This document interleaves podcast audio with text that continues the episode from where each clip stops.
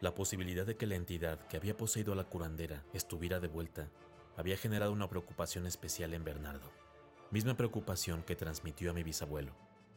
Viendo la fecha en la que esa conversación había sucedido, me di cuenta de que había sido muy poco después del nacimiento de mi tío Pepe, el hermano menor de mi papá.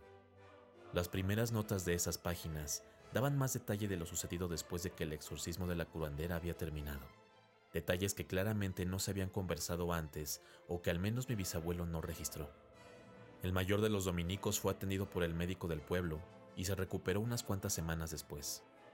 Sin embargo, por la edad y lo grave de la herida que había sufrido, decidió que era mejor retirarse de la lucha como guerrero de Dios, como ellos lo llamaban. El padre Bernardo y el otro sacerdote concedieron en esta petición y entre todos acordaron que el mayor de los dominicos se limitara a actividades menos peligrosas y demandantes, principalmente a documentar lo que ellos hacían, pero desde una posición más segura. Esto incluía que saliera de la sierra y se estableciera en el pueblo cerca del médico para estar en vigilancia. El doctor los acompañó para atender a la curandera y allí el padre Bernardo recabó información que años después probaría ser relevante. La curandera no tenía recuerdo alguno del calvario que había acontecido para salvar su cuerpo y su alma. El padre Bernardo entonces se enfocó en lo último que ella recordaba. Ella se encontraba mucho más cooperativa y parecía que habían hecho a un lado las diferencias que los hacían tener una relación difícil. La curandera había ido a atender a una familia en la parte más lejana de la sierra. La mujer de uno de los campesinos estaba embarazada y había tenido algunos sangrados. Era una familia que recién había llegado a esta zona de la sierra y de la que nadie sabía mucho. Cuando llegó a atenderla, se dio cuenta de que los sangrados eran causados por algo que le estaban dando a ingerir. Confirmó sus sospechas cuando revisó la comida que le habían dado y al parecer había sido la suegra quien estaba detrás de esto. Mire, padre, le estaban dando estramonio a la muchacha. Yo me di cuenta rápido y confronté a la suegra que era quien le había estado preparando las comidas. Según la curandera, la suegra era una bruja, y lo último que recordaba es que después de confrontarla, el marido de la muchacha la tomó por la espalda y la suegra le dijo algo como: Agárrala, mijo, le voy a enseñar a esta pinche vieja metiche. Ahora va a arreglárselas con mi señor. Mientras le ungía algo en la cara. Mire, padre, yo creo que la bruja le estaba haciendo algo a la muchacha para ofrecer al bebé, comunicó el padre Bernardo a los dominicos. Acordaron que lo mejor era ir a ver qué sucedía, y para ello se alistaron el padre Bernardo, el menor de los dominicos, y un par de campesinos que se ofrecieron a acompañarlos. La curandera también se unió al viaje. Al llegar al jacal de la muchacha, se encontraron con una escena espeluznante. La muchacha yacía en el piso, sin vida, totalmente desangrada, marcas de sangre por doquier y evidencias claras de un ritual de invocación. El padre Bernardo y su compañero dominico esparcieron agua bendita por todo el jacal y sus alrededores. Sellaron el jacal con crucifijos y páginas con salmos y oraciones, a fin de intentar contener la energía demoníaca que se percibía. Con eso se aclaraba mucho de lo que había sucedido con la curandera, pero eran las siguientes páginas del cuaderno de mi bisabuelo donde se hablaba del posible regreso de esa entidad. Semanas antes de la visita de Bernardo, dice haberse topado con un nuevo caso de posesión. En esta ocasión, se trataba de un muchacho del pueblo cercano a la sierra. Acudieron a su atención el padre Bernardo, ya entrado en años, y su compañero de la orden de los predicadores, que ya era un anciano. El mayor de los dominicos ya había fallecido. Sin embargo, con mucha diligencia, había agregado incontables páginas al cuaderno que usaban en sus rituales. Gran parte de su experiencia había sido transmitida a sus dos colegas que lo sobrevivían. Al entrar a la vivienda del muchacho, el padre Bernardo y su compañero Dominico sintieron una energía muy oscura. Hermano, cuando el Dominico y yo entramos, no se sentía como algo nuevo. Se sentía como si nos estuvieran esperando, como si contaran con que teníamos que estar ahí, le dijo Bernardo a mi bisabuelo.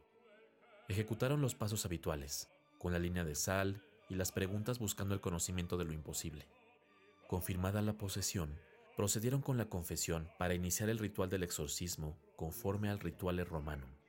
Pidieron a la familia salir, ataron al muchacho a su cama y comenzaron de inmediato con las oraciones. Tan pronto pronunciaron las palabras en latín, la entidad que habitaba dentro del muchacho comenzó a agredirlos. Pinches sacerdotes, esta vez no van a poder conmigo como con la puta curandera. El muchacho es mío. Con mucha disciplina, continuaron con el ritual por tres días, pero sin avance. Por el contrario, decían sentir como que la fuerza de la entidad parecía aumentar. Mientras estaban ahí, Bernardo recibió la orden de visitar una parroquia en Puebla, y para no levantar sospechas sobre el exorcismo no sancionado que estaban ejecutando, decidió ir, dejando solo al dominico encargado de la situación. Fue cuando visitó a mi bisabuelo y que hablaron sobre el posible retorno de la entidad y la recapitulación de los hechos previos, así como de los que recién acontecían.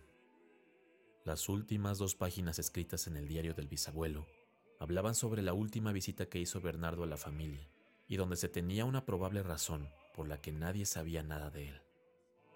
Cuando regresé a atender al muchacho, mi compañero Dominico estaba exhausto, no solo físicamente, su fe estaba dañada.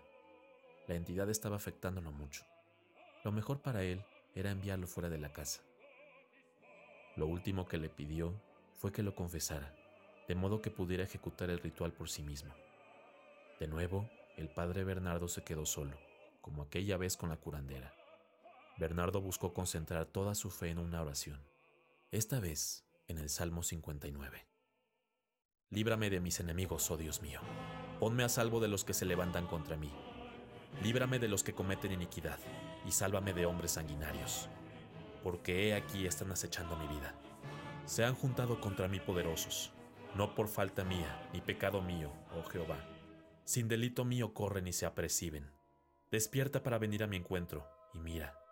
Y tú, Jehová, Dios de los ejércitos, Dios de Israel, despierta para castigar a todas las naciones. No tengas misericordia de todos los que se rebelan con iniquidad. Pero esta vez no surtía efecto. La entidad parecía completamente apegada al muchacho. Va de retro, Satana. Va de retro, Satana. Repetía el padre Bernardo continuamente ante las risas de la entidad. Con gran fe, el padre Bernardo seguía arrojando agua bendita sobre el muchacho y buscando la manera, usando tanto las notas del cuaderno de los dominicos como lo estipulado en el ritual romano. ¿No lo entiendes, padrecito bolchevique? El muchacho se me ofreció. No hay nada que puedas hacer. Es mío. ¡Mío! Ahora yo también estaba exhausto. Un pensamiento me invadió y sospeché que a mi compañero Dominico le había pasado algo similar, así que fui a hablar con él, le dijo Bernardo a su hermano. Al hablar con el Dominico, confirmó su sospecha. La entidad le había confiado lo mismo. El muchacho había hecho un trato y se ofreció como pago. El dominico le mostró una de las páginas del viejo y maltratado cuaderno, una que tenía escrita la frase Pactum permutatio, y en este solo una frase adicional, Pacta sunt servanda. El dominico me explicó que su desesperanza venía del hecho de que sabía que para salvar el alma del muchacho solo había una opción. Esta opción era una medida de emergencia, y a él ya le había tocado presenciar un caso así, cuando el sacerdote que los preparó a él y al otro dominico la usó para salvar a una pequeña que estaba poseída porque sus padres la habían ofrecido al demonio. Las notas del bisabuelo eran claras. Lo que significaba este pactum permutatio es que el sacerdote debía ofrecerse al demonio para así liberar al que estuviera poseído. El muchacho está bien. Aparecía como nota en el diario de mi bisabuelo, como confidencia del padre Bernardo. No había nada más escrito.